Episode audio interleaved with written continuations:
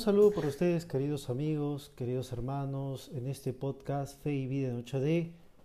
Les saluda como siempre el Padre Luis Miguel, sacerdote de la Arquidiócesis de Lima. Me tendrán que disculpar por este largo tiempo que no hemos estado en un podcast después de tanto tiempo, ¿no? Me han pasado el mes de noviembre, creo que fue la última vez que estuve en un podcast. Ha pasado el mes de diciembre, con el tiempo del Adviento, también el tiempo de la Navidad, del Año Nuevo, y ahora hemos empezado este año 2021 con la misma pandemia, un poquito más complicada, ¿no? Pero con el espíritu de poder hacer este podcast y los podcasts siguientes de manera puntual, ¿no? O sea, tratando de hacerlo para el domingo y tratando de colocar algún tipo de contenido que nos pueda interesar y nos pueda alimentar nuestra fe y para mí también poder tener una motivación. De poder transmitir algún mensaje a ustedes en sus casas, que me están escuchando a lo mejor en celular o a lo mejor en la tableta o a lo mejor me están escuchando en otro modo de tecnología, ¿no? Esto es estos podcasts que usualmente muchos de ustedes lo escuchan a través de Spotify, pero que también lo pueden escuchar a través de otras eh, plataformas de podcast. Y la verdad es que el podcast es una experiencia muy bonita, muy bonita. Y tendría tantas cosas que mencionar, pero no quiero desarrollarme tanto. ¿no? Hoy día, eh, de, este, audio, vamos a entrarnos al Evangelio. ¿no? El Evangelio de mañana, o mejor dicho, de hoy, si los que me están escuchando este podcast el día domingo, domingo 17 de enero de la segunda semana del tiempo ordinario, 17 de enero, Memoria San Antonio Abad, y una fecha muy importante para quien les habla, este servidor, porque es el día de su cumpleaños, así que, o sea, los que quieran saludarme, los que quieran tener ese detalle de cariño, de rezar por mí, háganlo en este domingo, queridos hermanos, porque mientras están escuchando este podcast, este servidor, el Padre Luis Miguel, está cumpliendo un año más de vida. ¿Cuánto cumple de vida? Pues 36 años, ¿no?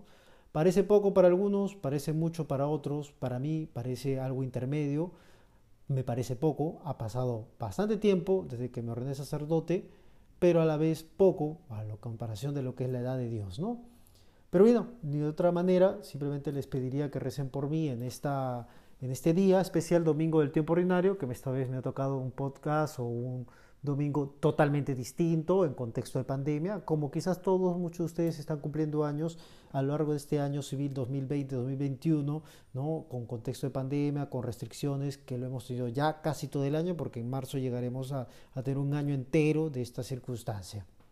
Bueno, vamos con nuestro Evangelio de hoy. El Evangelio que nos toca reflexionar en esta tarde, noche, si alguno está, o mañana, es el Evangelio de San Juan.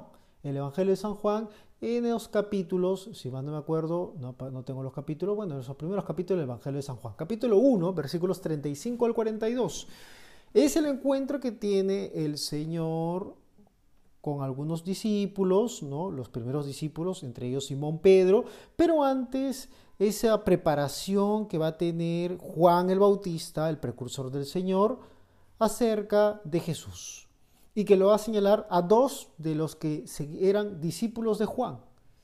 Juan el Bautista es el precursor del Señor, pero también va a generar en, todo, en torno a él un discipulado, es decir, un grupo de varones que lo van a seguir eh, no solamente en la predicación, sino en el estilo de vida. Recuerden que Juan es un hombre que tiene una vida austera, una vida vinculada e invocando la conversión y preparando el camino del Señor, como lo mencionaría muchas veces el evangelista.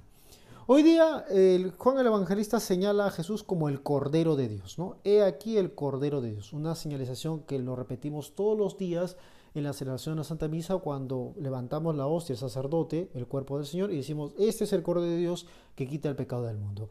Y a partir de aquí viene este itinerario de que empiezan a seguir al Señor estos dos discípulos. ¿Quiénes son?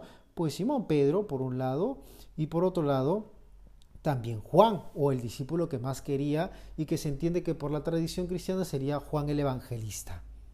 ¿Dónde vives? Le van a preguntar al Señor. ¿Dónde vives? Y el Señor dirá, vengan y lo verán. Y hay una frase que me queda en esta noche o en este día de podcast. Y se quedaron con él aquel día. Inclusive el detalle del evangelista San Juan, que es el protagonista, parecer, de este llamado, se queda con la hora casi exacta en la que Jesús le dice que vengan y verán, o sea, que se queden con él durante ese tiempo. Dice la hora décima, que se puede interpretar para nuestros horarios actuales como las 4 de la tarde. Recuerden que la hora tercia o la hora nona, mejor dicho, es las 3 de la tarde, la hora que murió Jesús en la cruz. La hora décima sería una hora siguiente, entonces estamos hablando entre 4, 4, 5 de la tarde, precisamente. Es decir, casi al final de la jornada.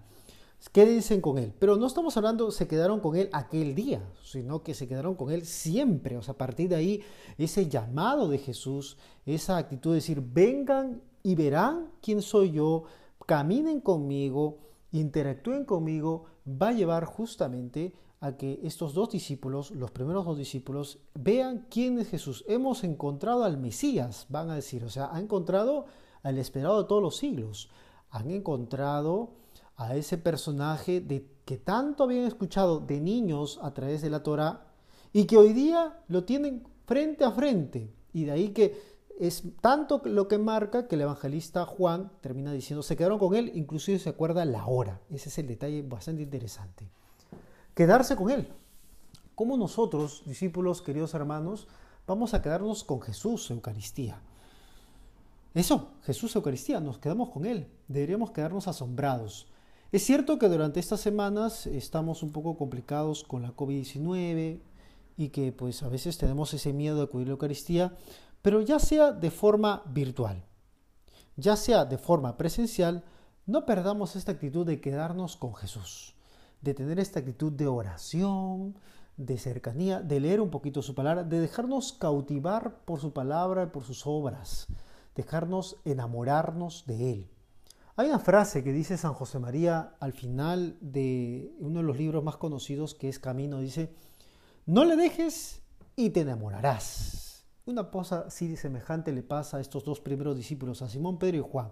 No lo dejaron, se quedaron con él aquel día y se enamoraron, porque no solamente fue ese día, sino que a partir de ese día siguieron siendo discípulos.